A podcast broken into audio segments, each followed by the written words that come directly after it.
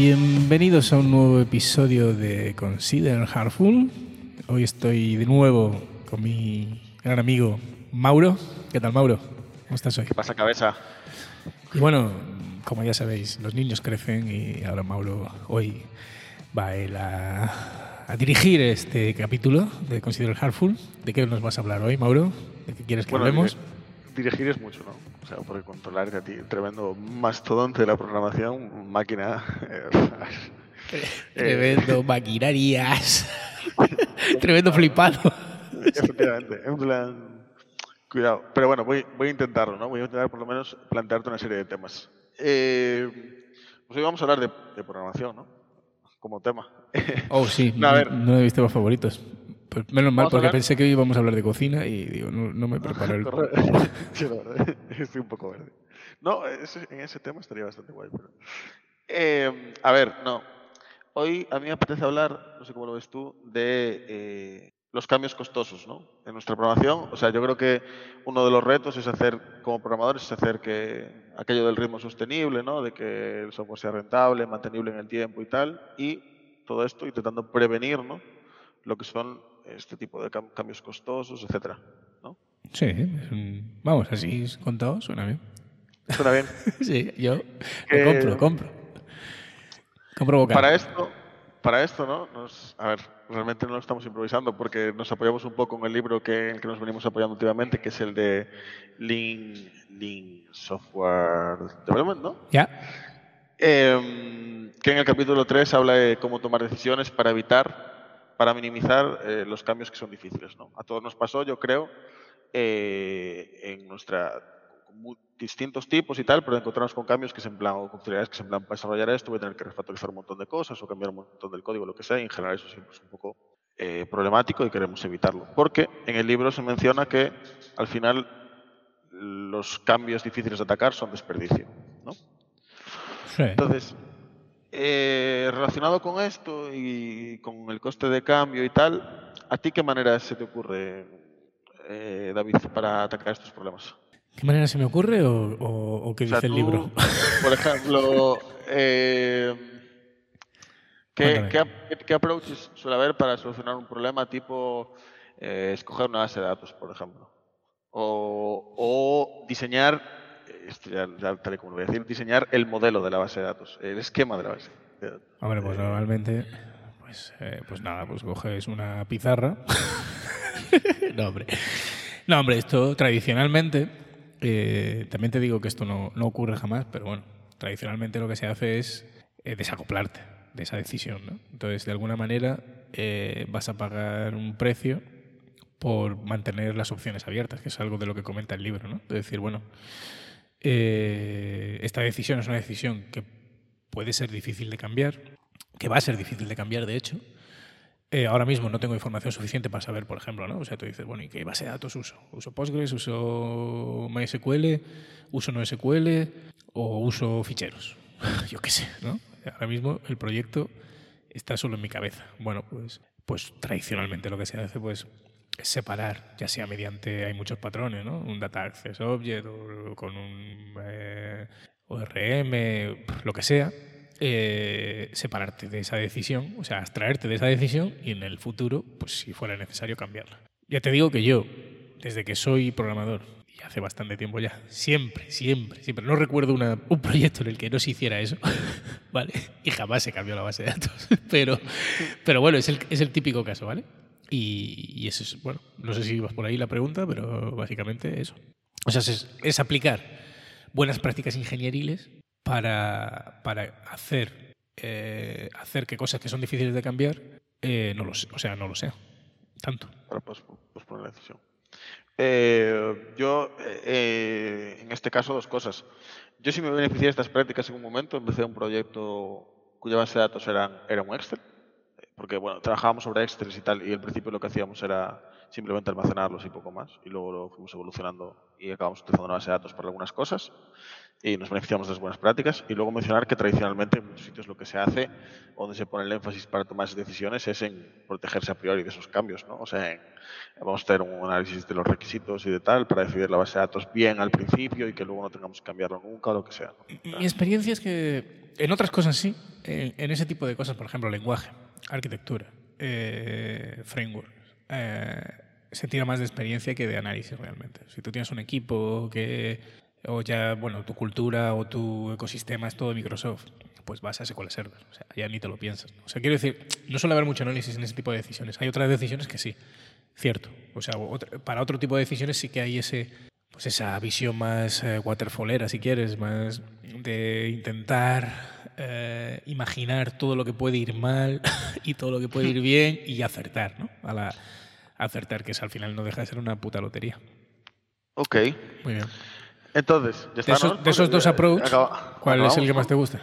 Eh, el primero, obviamente. El primero, por lo que comentaba, yo me vi beneficiado de eso, o sea, porque yo cambié el sistema de almacenamiento en, en un proyecto y nos vino muy bien, porque al principio iteramos muy rápido y validamos la idea.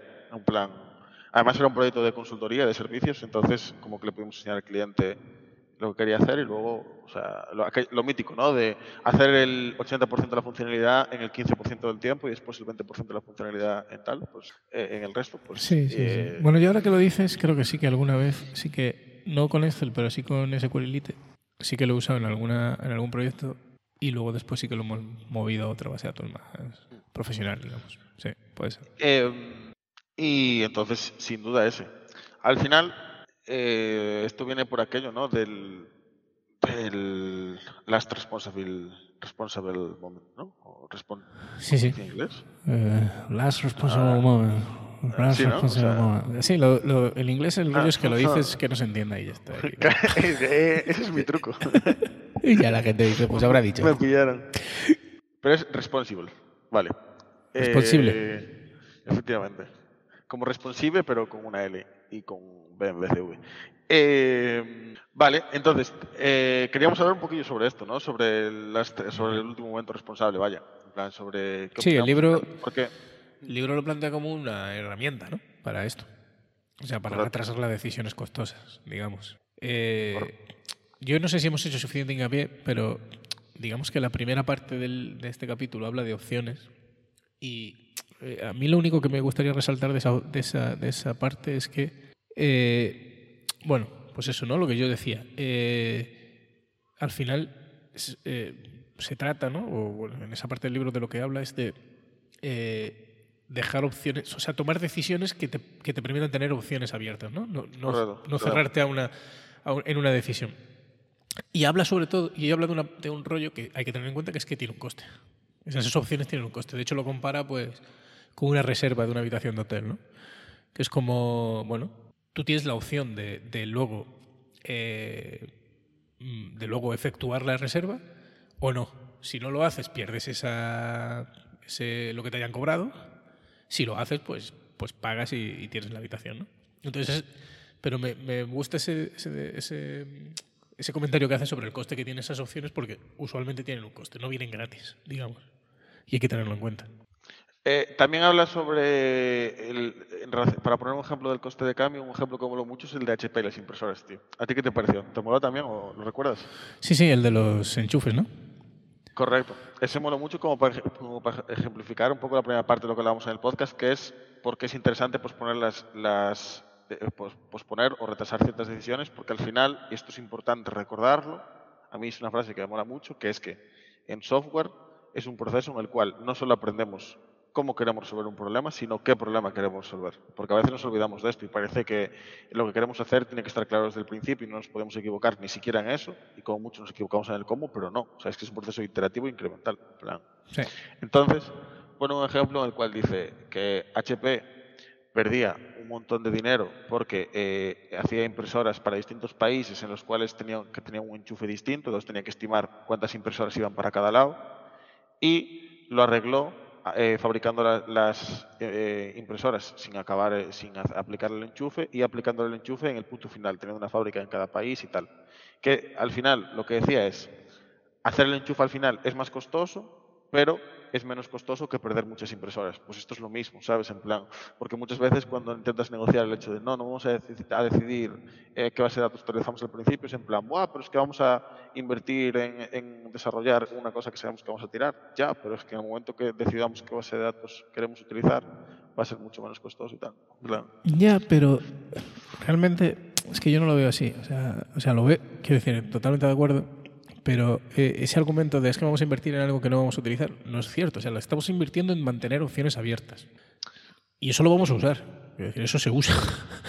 pues lo que tú decías, ¿no? Si tú metes un.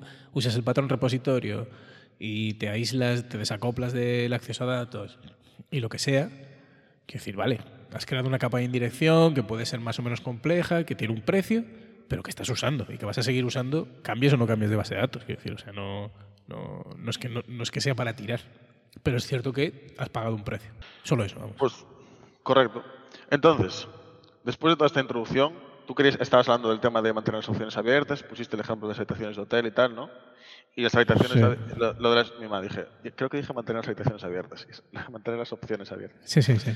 Eh, y mantener las opciones abiertas nos lleva ¿no? a ese momento último responsable, que es cuando consideramos que es momento de escoger una opción. ¿no? Tenemos la información suficiente para tomar una decisión. ¿no? Eh, bueno, es que no sé si llega nunca ese momento, pero sí.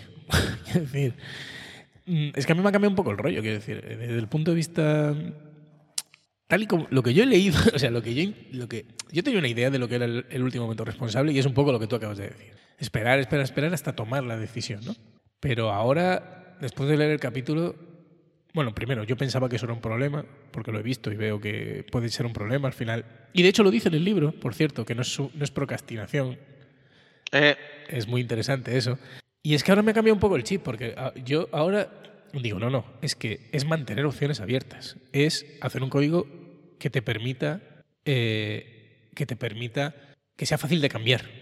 ¿Vale? Correcto. Que no, que no, no, no joder, no atarse a decisiones inamovibles, irreversibles. Correcto. Porque aquí viene la clave, que para mí es una pregunta, que es en plan, cuando se habla de, de Last responsible, responsible Moment aplicado a programación y tal, siempre se pone el ejemplo de la base de datos o de cosas de infraestructura, porque sí, son fáciles de desacoplar y de cambiar y de mantener las abiertas sobre ellas. Pero a veces también se cruza con esas malas prácticas, ¿no? En plan, pues eh, es que hay una que ya no es tan negociable, ¿no? Pues como se dicen, no, no hago test ahora porque, ¿sabes? En plan, eh, ya decidiré si hago test, ¿no? O ya decidiré cómo modelo mi dominio o tal. Pues ahí eso es procrastinar, ¿no? Eso es procrastinar, efectivamente. Porque además estás cerrando opciones, no estás abriendo opciones. Este, e, esta es la clave. O sea, porque es que además es que esa es la clave. O sea, no, no lo había pensado así, pero me acaba de parecer muy buena la porque... Es que si, tú te das cuenta que soy un puto crack, ¿no? se, notó, yo creo, ¿no? Como me quedé callado un poco diciendo, hostia, esto acaba de ser bastante bueno. Eh, no, porque eh, es que es eso. Tú precisamente cuando planteas un repositorio y tal, estás haciendo buenas prácticas para que el coste del cambio a posterior, ¿sabes? En plan, sea pequeño. Pero cuando tú no planteas un dominio desde el principio, por ejemplo, cuando no quieres hacer ciertos patrones desde el principio, lo que sea, eh, eh, realmente, porque te da miedo si son los adecuados o no, realmente estás generando deuda técnica. ¿no? Es que al final es que no es, no es la responsabilidad del momento, es deuda técnica. Efectivamente. Es deuda técnica deliberada, a veces puede ser interesante y tal, hay gente que habla sobre esto y tal, porque, y perdona que te corte, el otro día escuchaba sobre esto, que es que deuda técnica no es hacer algo mal cuando no sabías que lo estás haciendo mal. Deuda técnica es cuando deliberadamente tú sabes que lo estás haciendo mal y crees que es bueno hacerlo mal. O sea, crees que lo podrías hacer mejor, pero no lo quieres hacer mejor por lo que sea. Eso tiene, tiene otro podcast, pero sí, sí, sí. No sé si será la misma charla que vi yo, pero se parece bastante, si no, porque yo creo que ha habido bastante ruido últimamente sobre esto. Eh, o por lo menos yo me he encontrado con bastantes artículos y tal de gente hablando sobre esto, pero bueno, me gustó una en la que el tipo decía, si para ser deuda técnica tiene que estar planificada la solución. sí. si no, no es deuda técnica. Si no es, y me gustaba porque decía, si no es código de mierda, que decía City Code, no es, no es deuda técnica. No llamemos deuda técnica todo lo que no nos gusta, no. La deuda técnica tú la asumes, pues como es cuando, cuando asumes una hipoteca.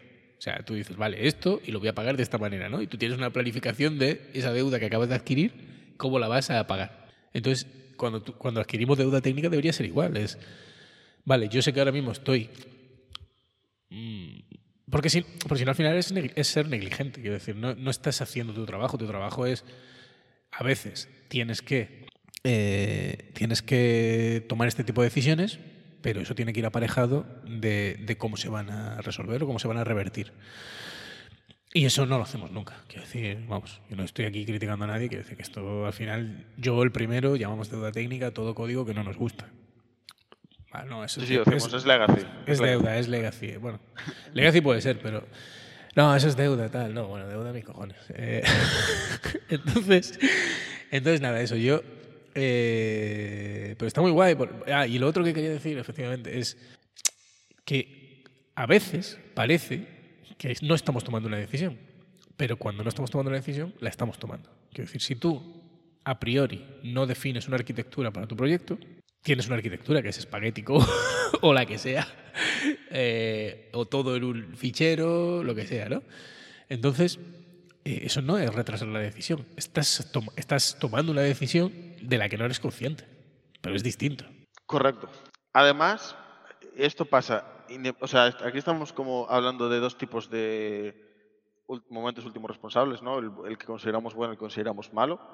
Pero además el momento último responsable tiene una cosa, que es que al final el equipo, o tú, o a mí siempre me pasa, te acomodas en lo que hay. ¿no? O sea, nosotros en aquel proyecto sobre Excel nos costó darnos cuenta de que ya era momento de moverse, ¿sabes? De cambiar de approach. Porque tú te acostumbras, ¿sabes? Estás muy acostumbrado y entonces te entra, te entra otra tarea y vas iterando y tienes el código muy ordenado, ese repositorio, lo que sea, y te gusta con lo que estás. Pero luego paras un momento y dices, ostras, que igual tenía que haber, ¿sabes? Esto, no me acuerdo quién, sí, me acuerdo quién lo decía, lo de el momento último responsable se acerca mucho al, al primer momento irresponsable, ¿no? en plan, esto lo decía Eduardo Ferro, creo, en la charla que tiene sobre esto. Ah, ¿sí? Creo. Sí, eh, creo que sí. Igual, igual me equivoco. Eh, entonces, esto, esto es una cosa que siempre tiene momento último responsable para mí, aunque sea bueno, ¿sabes? Entonces, y cuando es malo es aún peor porque estás en algo malo, te acomodas en algo que no está bien y que es muy es difícil salir de ahí, incluso darte cuenta de que tienes que salir de ahí, ¿sabes? Porque estás acomodado. Ya. Pues sí, pero bueno, al final eh, quiero decir, son cosas distintas. Desde mi punto de vista, al menos, son cosas distintas porque tú hiciste los deberes, eh, las opciones estaban abiertas y una cosa es que te des cuenta antes o después. El problema es cuando no tienes opciones. O sea, el problema es cuando ya está mal y ahora hay que, ahora sí que, ahora, ahora sí que que es cuando de verdad te da pereza. Quiero decir, ahora es cuando sí que esto conlleva un montón de cambios. A ver cómo cojones afrontamos esto. Y entonces sí que lo puedes postergar sin edie. Tú al final era cuestión de tiempo. Quiero decir, llegaría un momento, tanto si te dabas cuenta como si no, que eh, tener los datos en un Excel empezaría a dar problemas y tendrías que cambiar. ¿No? Que lo hiciste antes porque os llegó el momento y pensaste que era un buen momento, bien, que, esperas a que, a que ya sea un problema y lo cambias, bien, pero ya estaban los deberes hechos, las opciones estaban abiertas y no era, no era una cuestión de, de, hacer un refactor de la hostia o una reescritura de la hostia, que esto pasa también. Es decir, bueno, pues toda esta parte hay que reescribirla. Bueno, pues eso es una mierda. Y ya está, es lo que no tiene más. Entonces, bueno, a mí me ha cambiado, quiero decir, yo tenía mis dudas sobre este principio eh, tenía ya la impresión de que la gente que, con la que habla, hablaba yo no lo estaba usando bien y ahora me voy mucho más convencido, o sea, después de leer el capítulo estoy mucho más convencido de que efectivamente se usa pues un poco lo que tú decías, como se usa la deuda técnica, como se usan tantos otros términos, ¿no? Porque instintivamente parece que delegar, o sea, retrasar las, las decisiones hasta el último momento responsable es eso, es retrasar decisiones. Y sin embargo, el capítulo no va de, o sea, el principio no va de eso, va de mantener opciones abiertas. Lo cual no quiere decir que no tomes decisiones, es toma las decisiones que te dejen más opciones abiertas. Y eh, cierra esas opciones cuando no te quede más remedio. O sea, cuando ya de verdad mantener esas opciones abiertas sea un problema. Claro, es, es, una, es una visión totalmente distinta. es que, que no, esto, y esto no se confunda, eh, porque ahora podría, no, pues, bueno, quiero decir, esto yo ahora pensando lo digo, bueno, ¿Eso quiere decir que cuando me enfrento a un código eh, tengo que arreglar todo lo que hay? No, no, no, va de eso, eso no va de eso. Quiero decir, o sea, una cosa es, tú estás en una tarea con un, con un foco y tal y encuentras problemas y pues eso, tendrás que levantar con CERS o deuda técnica o lo que sea y plantear cómo resolverlo. Y otra cosa es que llegado el momento de tomar decisiones, eh, las son dos cosas distintas, pero bueno, no sé si me he explicado o lo he liado más, pero eh, seguro que ahora Mauro lo aclara que para eso está. Es el director del programa. No, o sea, está bastante claro. Eh, yo por complementar un poco lo que dijiste, yo también estoy seguro de que lo usaba mal antes, probablemente. Bueno, no quería dar tu nombre, pero bueno. o sea, probablemente estás pensando a mí. Yo realmente creo, hablaste en tercera persona de la gente con la que hablaba lo usaba mal, yo creo que también tú lo usabas mal. Eh, te follo, te eh, bueno, yo puede ser que lo usara mal, pero sabía que lo usaba mal. Ah, aquí, esto no me está. no, porque. Y esto me pasa con muchas cosas. O sea, el resultado no me estaba gustando. Y nada, y por terminar. No noto nada. ¿Leíste el artículo que te mandé? Eh, no recuerdo, creo que sí. Ah, me mandaste un artículo hoy por la mañana. El lo empecé a leer. ¿Y cuál era? Déjame, déjame. Ah, sí, sí, sí, sí. De acuerdo. Hay varios artículos como este. Eh, es que se plan la adaptación de Solid a JavaScript, la adaptación de a Solid de la actualidad. Eh, No sé, lo típico. Bueno, yo ya digo, mi opinión el otro día. porque te, te, te, quita toda la razón. eh, no me lo acabé de leer, pero el estilo era un poco el mismo y no sé. O sea, para mí no ataca el problema principal, que para mí es que es o sea, para mí los principios sólidos no tienen ningún problema per se, pero no son ni de lejos los más importantes a la hora de programar, como mucha gente sí los considera. El problema es ese. Bueno, pues nada. Así, off topic sobre esto. Nada, era por si, era por si te quería retractar de algo. Ah, no, no, ya tope. ¿Retract qué? Retractar. esa palabra? Yo qué sé, porque, porque bueno, no sé. ¿Qué ha pasado? ¿Cortamos? Eh, sí, luego hablamos. Luego lo arreglamos. Bueno, Mauro, Mauro se ha tenido que ir. A prisa corriendo, creo que bueno, ha tenido un problema gastrointestinal. Así que me despido yo y nos vemos en el siguiente capítulo.